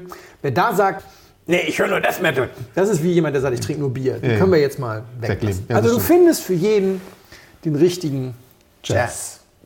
Und dann sagt der Jazz-Fan, siehst du, du musst nur den richtigen Jazz hören, dann bist du auch Jazz-Fan. Girl vom Übernehmer ist so ein bisschen halbtrockener Spätburgunder von der A. Ja, ist übrigens sehr lecker, kann ich sehr empfehlen. Es gibt da zwei, drei Leute, die das wirklich können. Aber es hat natürlich mit dem richtigen Jazz Relativ wenig Mut. Könnte man so sagen. Wenn du dir denn das, die Liste der 50 oder 10 besten Jazzalben aller Zeiten anhörst, ist das alles nur gedudelt. Und jetzt kommt also jemand in so eine Pinot-Versteigerung, und es- äh, Versteigerung, so eine Pinot-Verkostung und jetzt kommt das Gedudel sozusagen. Und da denkt schon wieder, oh, wo bin ich denn hier gelandet? Wo ist denn hier das Girl vom Unternehmer? ne? Und dann kommt aber auf Platz zwei der besten Jazzalben aller Zeiten kommt da eine Kind of Blue von Miles Davis. Übrigens auch das kommerziell erfolgreichste Jazzalbum aller Zeiten. Sechs Millionen verkaufte Alben oder sowas. Und das ist so gerade eben erträglich sozusagen für den normalen.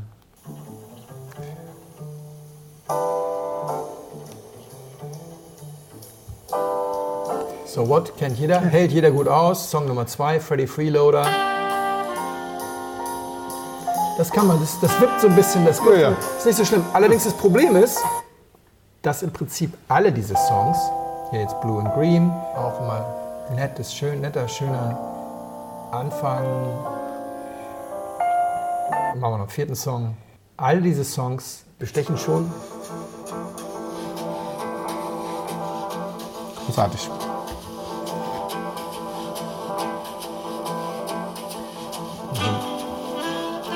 Also, tut alles nicht weh.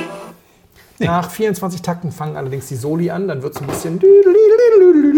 Allerdings war das ja schon Fort, der Fortschritt zum Bebop. 1959 ist das Album erschienen. Der Fortschritt zum Bebop, dass die Soli nicht mehr waren, sondern ruhiger wurden. Nichtsdestotrotz ist das nur Platz 2 auf der Liste aller Besten. Und du kannst die Leute reinholen und die Leute, die sich so ganz also die eher so vom Girl vom Übernehmer kommen, können das aber immerhin ganz durchhören, während alle Jazz-Fans schon sagen, uh, zwei beste Alben aller Zeiten. Aber das Beste ist halt leider A Love Supreme von John Coltrane in, in den aller, allermeisten Listen.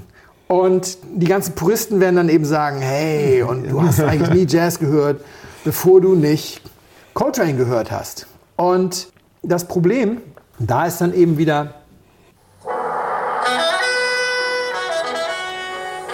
Da gibt es keine Schonfrist, das geht direkt los mit sehr vielen Tönen aus einem Instrument. Und auch wenn die zwischendurch sogar mal eine Zeile singen, A Love Supreme, und das zwischendurch mal zwei Minuten lang im Beat hat, ist das, sind das sehr, sehr viele Töne in nicht so viel Zeit. Warum, was hat das jetzt mit Pinot zu tun? Oder, ja, das ist tatsächlich, das Thema burgundischer Pinot ist Jazz in Reinform, sagen wir mal so. Und Girl from Ipanema ist die fruchtige Variante und sagen wir sowas wie Al Jarreau oder so ist, oder auch Ella Fitzgerald, Louis Armstrong, alles, was man so nett hören kann, was man auch mit Omi und Opi hören kann, das ist alles irgendwas von irgendwo anders, sagen wir mal so. Das ist auch viel von Ja, das gibt's aber da aus auch. Deutschland. Also Genau, das ist ja. jetzt der Punkt. Das gibt es da auch. Ja, aber in dieser, ja, Sie müssen erst mal das und das getrunken haben. Ich glaube, das große Missverständnis bei vielen Leuten ist, dass sie glauben, wenn es dann ganz nach oben geht, dann kommt das wieder, was sie so in den einfacheren Ach so, ja, okay. Ja. Nee, die Frucht, die ihr so strahlend und schön Die ist fandet, weg da oben. Die kommt da oben nicht Nee, die wieder. kommt Darum dann nicht geht es wieder. nicht. Nee, nee. Da geht es dann um Ganz selten mal. Also es gibt es auch, aber ganz selten. Also das ist wirklich genau. Ja, da geht es dann darum, dass man. Es, es erinnert mich an immer an dieses Meme mit dem, mit dem Batman und Robin, wo Batman eine, äh, dem Robin eine feuert und du kannst ja was eintragen. Ja? Und ich sage, es ist grün und du feuerst mir eine und sagst, das ist elegant, du Spinner. Und ich sage, das ist ein bisschen dünn und du sagst, bam, das ist elegant, du Spinner. Also, für mich sind solche Weine teilweise Backpfeifengewitter. Und das ist dann eine Meinung, logischerweise. Aber was ich eben klar machen will, ist, ich glaube, dass ganz viele Leute denken, da würde dann das kommen, was sie Und das glaube ich sofort. Ja. so leben. Ja. Nee, das kommt da nicht. Also wenn ihr jetzt ein paar tanzbare Rhythmen braucht oder sowas und ein bisschen die, die Hüften schütteln, dann müsst ihr jetzt nicht 5000 Euro ausgeben, dann müsst ihr eher ein bisschen weniger ausgeben. Wenn ihr jetzt gerne ein paar schöne Gitarrenriffs haben wollt, ey, bei John Coltrane, äh, Gitarrenriffs, das, das suchst du da vollkommen vergeben. Ist auch rockig oder so. Gesang, wie gesagt, sie murmeln ja mal I Love Supreme zwischendurch, aber das ist auch nur ein einziges Mal. Das haben die, glaube ich, sofort bereut und nie wieder gemacht. Also all das, was vielleicht so den, den poppigen Teil ausmacht, das findest du da oben. Also das, darum geht es nicht, dass das dann kommt. Nee. Und das ist, glaube ich, ein großes Missverständnis. Und ich glaube, dass da die Leute ein bisschen im Argen gelassen werden. Das ist mein, na, das ist noch, Aber nicht, nicht- das aber ist im noch nicht mein Aber Problem. im Argen gelassen würde ich jetzt ja nicht sagen, weil das ist ja, aber das- ja natürlich, weil man es in den Preisen natürlich auch nie trinkt. Genau. Oder ganz selten, also wirklich so selten, dass es. genau, so, so selten und, und, und ganz viele nicht. Und, und, ähm, Ja, ja, total. Und dann ist es da eben auch noch wie, wie Teenager-Sex. Ja? Also Ja. alle äh, meinen, sie müssten, kaum einer hat. Viele behaupten, sie hätten schon, obwohl sie noch nicht haben. Die, die haben, haben vielleicht nur ganz eigentlich, fanden es eigentlich doof, sagen aber, es war super. Also das, Oder hatten nur einen ganz kleinen Schluck, weißt du, also, also nur einmal kurz reingesteckt, äh, ich zurück. Genau, und ja, nee, das ist.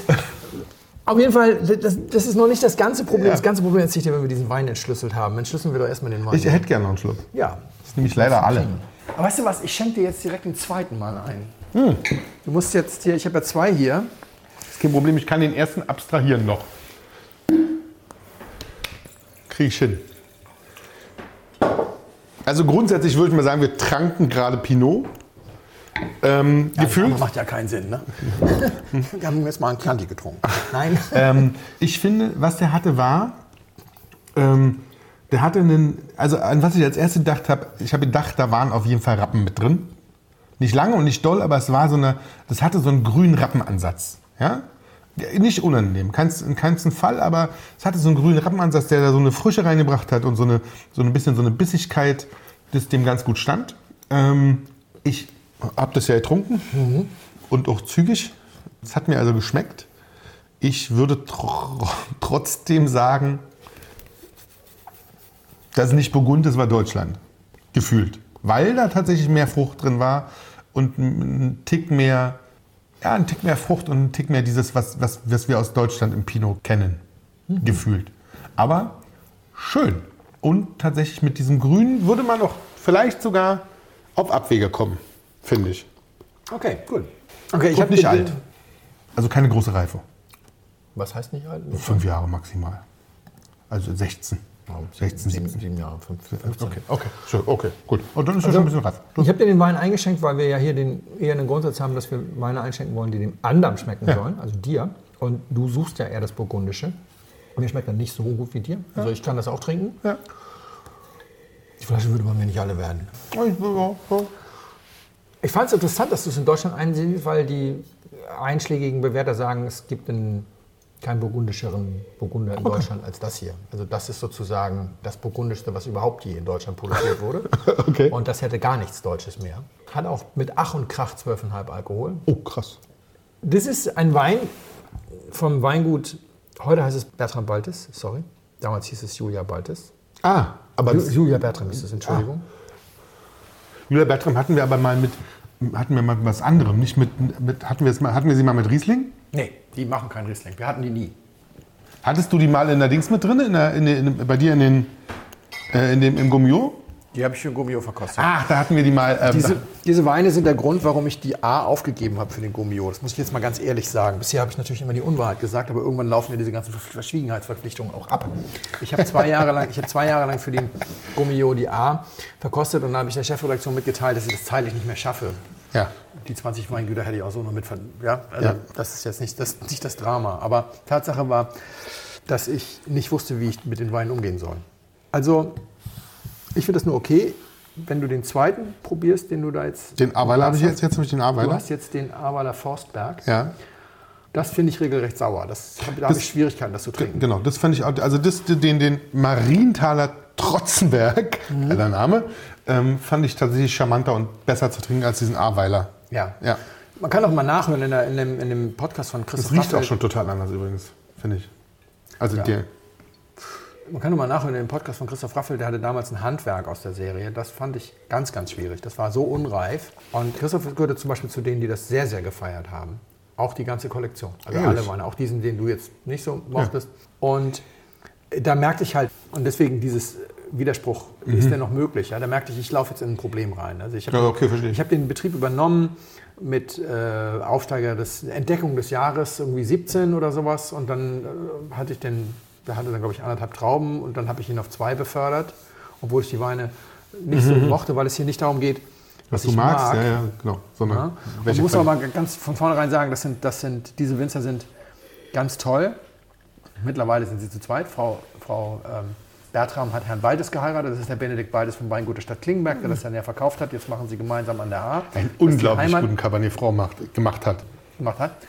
Und jetzt machen die zusammen an der A ihre Weine. Und ich glaube, ein, ein Problem, was wir haben, ist mal wieder die Werbung. Geiz ist geil war schon ein scheiß Slogan auf gut Deutsch, der viel Schaden angerichtet hat. Es gibt einen zweiten Schaden, Schadensbringer. Der ist aber so alt, glaube ich, dass die Hörer ihn nicht mehr kennen. In den 90er Jahren war das, dass äh, irgendeiner der großen Lebensmittelriesen hatte einen kleinen Pfefferminzbonbon-Hersteller gekauft, Fisherman's Friend. Ja. Und die waren schon immer Bist so ein kleiner...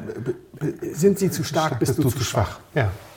Das ist die Essenz des Pinot. Ja, Pinot ist Jazz und Pinot ist Fisherman's Friend. Sind sie zu stark, bist du zu schwach. Also es ist deine Schuld, wenn du das nicht kannst. Witzigerweise hatten die nach dieser Kampagne, die extrem erfolgreich war, sofort eine mildere Variante rausgebracht. Also es gab irgendwie nur die Grünen, haben sie schnell die Weißen rausgebracht oder umgekehrt, die So weißen, so scharf die, waren. die, die, Dann genau, kon- die, die weißen mit dem roten, mit dem roten Strichen drin. Die Genau, und dann kon konntest du nämlich so okay. tun, als würdest du die ganz dicken. Und dann haben sie noch eine Fruchtvariante, die gelben, rausgebracht. Aber egal. Also dieser, dieser, das ist immer so schwierig, wenn, wenn dir immer die Leute sagen, ja, wenn das dir zu grün ist, dann hast du halt einfach keine Ahnung von Wein. Gerade jetzt der Forstberg ist äh, wahnsinnig schwierig. Ich finde auch. Und von dem Trotzenberg, dem ich übrigens 91 Punkte im Gomio gegeben habe, kann ich auch äh, zwei Gläser trinken. Absolut. Ja, du schüttest jetzt gerade den Forstberg auch aus. Entschuldigung, dass ich da so viel eingeschenkt Macht habe. nichts. Reden wir mal ganz kurz darüber. Also, die Weine haben teilweise 11,5 Alkohol gehabt. Sie sind nicht chaptalisiert, sie sind sehr früh gelesen. Ja. Ich habe die Sachen dann verkostet und habe mich ein bisschen schwer damit getan. Ich habe aber das, wie soll man sagen, das Konzept verstanden. Und ich habe gesagt, bei anderthalb Trauben, das ist ein No-Brainer. Das ist jetzt gerade hip und heiß und das ist ja handwerklich alles sehr sauber gearbeitet. Ja. Das ist nicht deswegen grün, weil die aus Versehen unreife Trauben mitgelesen haben und nicht selektiert haben. Sondern das passiert ja, wenn so. du zwei Wochen später, Ja. das, ne, also dann das, das schlechte Zeug mitnimmst, anstatt es auf den Boden zu sch- schmeißen, sondern Mhm. die haben Sachen geholt, die genau so sein sollten. Und das ist, war auch nicht aggressiv grün. Ich wusste nicht wirklich, wie man das bewerten soll. Sag Okay. ganz ehrlich, ich, Ja. Ich mochte vieles davon nicht trinken und ich wusste nicht, wie ich es bewerten soll, aber es ging nicht darum, dass es schlecht ist. Die Winzer sind super. Und dann habe ich was geschrieben. 16 im Gourmillon in der, in der Weingutsbeschreibung. Sie bezeichnet ihren Weinstil als mineralisch, fest und elegant. Steht hier drauf, Achso, steht drauf. Ja, siehst hat sich abgeschrieben. Und, ne, habe ich jetzt abgeschrieben. Ja, ja. Sie bezeichnet ihren Weinstil als mineralisch, fest und elegant und forciert ihn vor allem durch den Lesezeitpunkt, so hat sie das gesagt. Da habe ich gesagt, man könnte auch sagen, dass sie jede Form von Überreife vermeidet. Selbst ihre besten Einzellagenweine Weine haben teilweise 12, maximal 12,5 Prozent Alkohol. Damit einhergehen eine knackige Säure und große Frische. Und dann habe ich mich nackig gemacht und ehrlich gesagt, ob der frühe Lesezeitpunkt ausreichende Entwicklungszeit für aromatische Tiefe lässt, ist in so jungen Weinen nicht mit letzter Sicherheit zu beantworten. Einige der Weine stimmen uns sehr zuversichtlich, bei anderen sind wir unsicher. Aber selbst wenn es nicht immer gut gehen sollte, Julia Bertram probiert einen Stil an der A aus, den wir in dieser Konsequenz dort noch nicht erlebt haben. Wir sind sehr auf die ersten gereiften Weine gespannt. Das ist eigentlich gut. Damit konnte ich für mich ganz gut Ja. leben. Ja. Ja, bei den Weinen, wo ich mir nicht so sicher war, bei der, den du gerade ausgeschüttet hast zum Beispiel, der hat 88 Punkte und das Verstehe sind ich. zu viel. Ja. Sind zu viel. Ja. Die 91 können wir drüber reden, wenn Ja, du jetzt ja. du als Burgunderliebhaber mochtest das jetzt ja. sehr gerne. 91 fände ich, also fänd ich Du völlig würdest ihm vielleicht ein paar mehr geben. Ich, Nö, 91 finde ich super, das finde ich wirklich gut. das Thema ist nämlich grün, ist 92. nicht das gleiche wie verschlossen beim Riesling. Grün kann wegreifen. Grün fächert aber nicht aus zu ganz neuen Aromen. Ein super verschlossener Riesling, das kennen alle genau, der Hörer, kann- die mal der- junge genau. GGs probiert haben oder so. Du denkst dann, du musstest den knacken. Du denkst, du hast eine Nuss im Mund, wo du mal knackst und dann kommt da ganz viel. Das passiert leider nicht. Und dann weißt du auch, er liegt den drei Jahre weg und dann wird aus all diesem verschlossenen, steinigen, komischen etwas, viel, werden genau. ganz viele Aromen und so weiter. Und das ist bei Grün nicht so. Aus Grün wird nicht ganz viel Aromen. Grün geht weg. Ich wusste das damals noch nicht so hundertprozentig. Ich muss ganz ehrlich sagen, ich habe ja heute beide aufgemacht und vorher probiert. Ich war sehr angetan, wie gut das weggereift ist, weil der Forstberg, auch wenn wir ihn jetzt nicht trinken mögen, Ja. das war damals Noch schlimmer. Ach, das war ein, also das war in your face. Das war wirklich hardcore. Und dafür ist das immerhin alles weggegangen. Es ist nur durch nichts ersetzt. Deswegen finde ich ihn jetzt etwas sauer. Bei dem anderen, wie gesagt, da können wir echt darüber reden, dass es jetzt ein schöner Wein ist. Mir ist, es, mir ist es ein bisschen zu wenig. Also mein Geschmack trifft das jetzt nur bedingt. Aber, Es ist aber- trinken mag ich das. Ich habe mir auch gerade nachgeschenkt, muss man zu sagen. Ich finde ja, ich finde ja bei Burgundern ist es ja, also ich finde ja, also wenn man dann irgendwann ältere Burgunder trinkt, dann ist ja das A und O, was man, was man, was man haben muss, ist tatsächlich, wenn du das dann, also wenn man dann ab und zu mal wirklich älter trinkt, du merkst es dann, du brauchst in, in, in der Jugend ganz viel Säure und auch ein bisschen dieses, dieses Harsche, damit es im Alter tatsächlich ähm, immer noch wirklich gut steht. Die Frucht geht ja deutlich zurück, alles andere auch. Und du brauchst diese stehende Säure, wenn du jetzt so einen 71er, 78er Burgunder trinken willst. Die, die brillieren durch eine unglaublich minimale Frucht. Also wirklich ganz, ganz, ganz klein und dezent. Und durch wirklich ziemlich feste Säure noch. Ja, Ja, du musst, man das muss das ist halt, also- weil du sagst, sie brillieren, man muss das halt mögen. Also man ich muss es natürlich auch definitiv mal einen, mögen. Ja. einen 70er Zeug getrunken. Ich finde das immer so, haben wir auch schon ein paar Mal drüber Ja, gesprochen. total. Ich war bei Proben, wo Leute sagen, ah, und ich denke, es ist mausetot. Und die sagen, ah, jetzt fängt es an zu Ja, singen. Das, ja. ist, das ist ja gerade im Burgund, wo ich so sage, ja, klar, man kann sich jetzt freuen, dass die Frucht nicht mehr da ist. Aber das, muss ist man nicht schon, mein genau, Konzept. Genau, man genau. muss, man muss, das ist aber wie alter Champagner, finde ich. Ja? Also richtig alter Champagner verliert ja unglaublich an Perlage.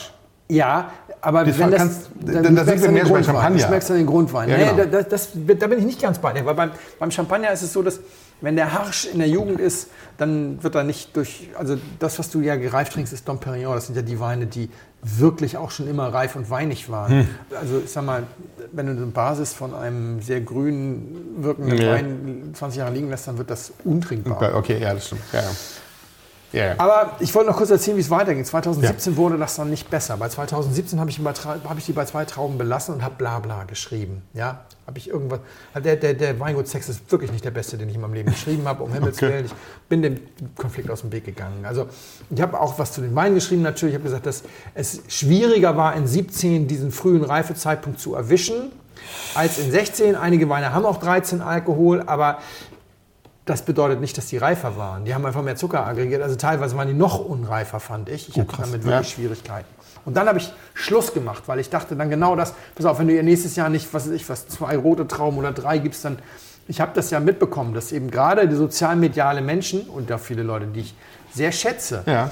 äh, die Sache unglaublich gut fanden. Und es geht hier nicht darum, dass die Unrecht haben. Also es ist ja zum Beispiel bei Christoph Raffel, kann ich das total verstehen, das ist ja auch ein großer Cabernet Franc-Liebhaber. Ja. Ich habe mich auch schon geoutet als nicht so großer Cabernet Franc-Liebhaber, stimmt. Ja, weil ja. mich das Thema Grün einfach immer ein bisschen anders angeht als dich. Ja, ja, ja, Oder- okay. oder eben Ja. Christoph. Ja. Und mein Nachfolger, Peter Jakob, der hat das total gefeiert. Der hat das so gefeiert, das habe ich, hab ich mich so gefreut erstmal, ne, dass er das so gefeiert hat. Der hat die sofort auf drei rote Trauben befördert. Gleich anderthalb Trauben oben drauf gepackt und hat dann gesagt, wir haben uns getroffen und sagt er, alle anderen Winzer an der A machen Spätburgunder, nur Julia Bertram und ich glaube, da war der bald ist dann das erste Jahr mit dabei, die machen Pinot Noir. Das hat er dann auch mehr oder weniger so geschrieben. Okay. Das haben sie ein bisschen ent- entschärft, damit es nicht zu viel Trouble gibt. Aber es steht tatsächlich drin, wirkt wie ein Pinot Noir mitten vieler Spätburgunder oder irgendwie sowas. Und hat dann einen der Weine, nämlich den, den wir hier haben, jetzt, ähm, Den Marienthaler. ja, aber in der, in der zwei Jahre später Ausgabe dann in das Bundesfinale gebracht, weil er ihm mehr als 95 Punkte geben Oh. wollte, weil er ihn nominiert hatte als besten deutschen Spätburgunder des Jahres. Oh. Da kam er dann blind Und dann habe ich ihn ins Glas bekommen und habe gedacht, das ist jetzt der Pegelwein oder so. Das ist jetzt irgendein Gutswein als Pegelwein. Also ich konnte das, fand das ganz schwierig. Ich habe eine ganze Weile gebraucht, bis ich begriffen habe, dass das tatsächlich ein Wein aus dem Wettbewerb jetzt ist. Und dann kam mein Kollege Axel Biesler und sagte, ja, das ist ein bisschen schwierig, diese Tomatenmarknote. Und das hat mir sehr viel die Augen geöffnet. Genau, diese Weine haben jung eine enorme Tomatenmarknote, inklusive dieser leichten Aggressivität, die Tomatenmark hat, was so konzentriert ist. Ein bisschen das Wasser aus der Zunge, Ja, der osmotische Druck sozusagen. Das ist so ein bisschen, bisschen aggro und dann riecht es nach Tomatengrün, wie wenn du mit Das der stimmt. Hand durch Tomaten fährst. Das ist mir alles zu viel Tomate. Ich habe echt, glaube ich, 88 Punkte oder sowas gegeben. Ich habe dann aber später mitbekommen, deswegen mein Problem mit Pinot, dass ich gar nicht der Einzige war. Tatsache ist, der Wein hat dann nachher 94 Punkte im Buch bekommen und 94 ist das, was der Verkoster ganz alleine vergeben kann. Also selbst wenn wir dem alle 70 gegeben hätten, darf der Verkoster bis Ah. 94 allein. Du kannst es, wenn du mehr als 94 wolltest, das war damals so, mittlerweile gibt es ja dieses ganze Team so nicht mehr, wenn du 95 mehr wolltest, musstest du ihn in die Redaktion geben, Ah. und beziehungsweise ins Bundesfinale, damit er dann Okay. eine Chance hat. Ja, ja. ist, wenn, wenn er da dann durchfällt, dann kannst du ihm gerne noch deine 94 geben. Er war da durchgefallen. Aber es ist halt, ist er zu stark, bist du zu schwach? Ist irgendwie immer so Hm. ein bisschen dieses Thema, diese Tomaten. Wir haben das ja neulich auch bei dem Chori Le Bon von Leroy gehabt. Das war auch sehr harsch. Das stimmt, Da hatte ja. Flo mir erzählt, er hätte dich drei Tage später besucht, da war der immer noch nicht leer. Da hat er ihn probiert, mochte ihn auch nicht und am Ende ist von diesem 250 oder 300 Euro teuren Wein dann eben ja doch auch eine nicht kleine Menge im Ausguss gelandet, weil das eben jung dann echt böse ist. Also wir wissen, Muss halt echt altern, ja. es altert, es altert weg, aber es fächert nicht unbedingt aus. Die Kollegen von Avinum haben dann 2020 geschrieben, ich mag den Stil nicht, sage ich ganz ehrlich, aber fand ich so ganz interessant. Winzer und Weinkritiker lernen von und miteinander. Hatten wir im letzten Jahr einige Fragen zu den Weinen dieses Betriebs, also jetzt über Waltes Bertram, sind wir in diesem Jahr voll des Lobs. Wurde die typische, manchmal fordernde Reduktion, also das Stinken, zurückgefahren und etwas mehr Frucht zugelassen? Fragezeichen. Die 2018er zeigen jedenfalls alle eine, wenn auch unterschiedlich ausgeprägte, saubere Rotfrucht im Zentrum eingebundenen geradlinige Säure, gestützt durch feine Schiefermineralität, die vorher nie irgendwo ein Thema war, weil es ging ja immer nur um Burgund. Die Weine sind von 45 auf 35 äh, gefallen. Auch sehr selten. Also dieser Wein, den wir hier jetzt haben, der kostet 45, ein Jahr später kostet er 35. Oh. Dann ist er, glaube ich, zwei Jahre später auf 38 hoch. Was er heute kostet, weiß ich nicht. Aber deutlich schwieriger war es wohl zu verkaufen. Deutlichen Gegenwind von verschiedenen Kritikern, wie wir hier jetzt lesen. Ja, ja. Ich will keine falschen Behauptungen aufstellen, aber ich glaube, das kann man nicht anders interpretieren. Stimmt. Es geht nicht um Recht haben. Es geht für mich wirklich darum, diese Assoziation zu durchbrechen. Es gäbe einen Pinot-Stil für echte Weinkenner. Und wer das nicht uneingeschränkt großartig findet, der ist doof. Ja, das glaube ich, ja. Wir wollen um Okay, Himmels Willen ja, nicht zurück und zu Bordeaux mit Wasser. Darum geht es nicht. Es geht mir nur darum, und es, und es geht mir auch darum, dass äh, Hm. Baltes und Co. äh, super und äh, Fans und so viele wie möglich und Klar. alles prima. Aber Pinot ist Jazz, nicht Fisherman's Friend. Und weil das irgendwie nicht mehr hinhaut und weil sowieso alle Pinot mitbringen, wenn ich irgendwo in der Öffentlichkeit mit, mit Leuten treffe, um Wein zu trinken, habe ich mir seit mindestens zwei Jahren keinen Pinot mehr gekauft. Zu Hause trinke ich nach wie vor, wenn ich Lust habe, so einen schönen, saftigen Pinot mit einer, mit einer richtig üppigen Frucht, die so richtig strahlt und darunter dann dieses blutige, ja. dieses, diese Mm, blutig rohe Fleischnote. Wenn dann noch so ein Sehr bisschen lecker. Stein kommt, ist gut. Es darf auch ein bisschen Holz dabei sein. Ja, bei den Knipsers darf ein bisschen mehr Holz dabei sein. Und bei Chat Sauvage ist ein bisschen mehr Blut dabei. Ja? und und bei, bei Huber wird es vielleicht ein bisschen üppiger und so. Das reicht mir alles vollkommen. Ja. Ich, das, das ist mein Jazz sozusagen. Darauf trinken wir. Sehr geehrte Damen und Herren, im Namen von Flugkapitän Felix Botmann und Co-Pilot Sascha Radke darf ich mich ganz herzlich bei Ihnen bedanken, dass Sie sich heute für Blindflug entschieden haben. Wir hoffen sehr, Sie hatten eine angenehme Zeit an Bord and wish you a safe onward journey und allzeit einen guten Wein im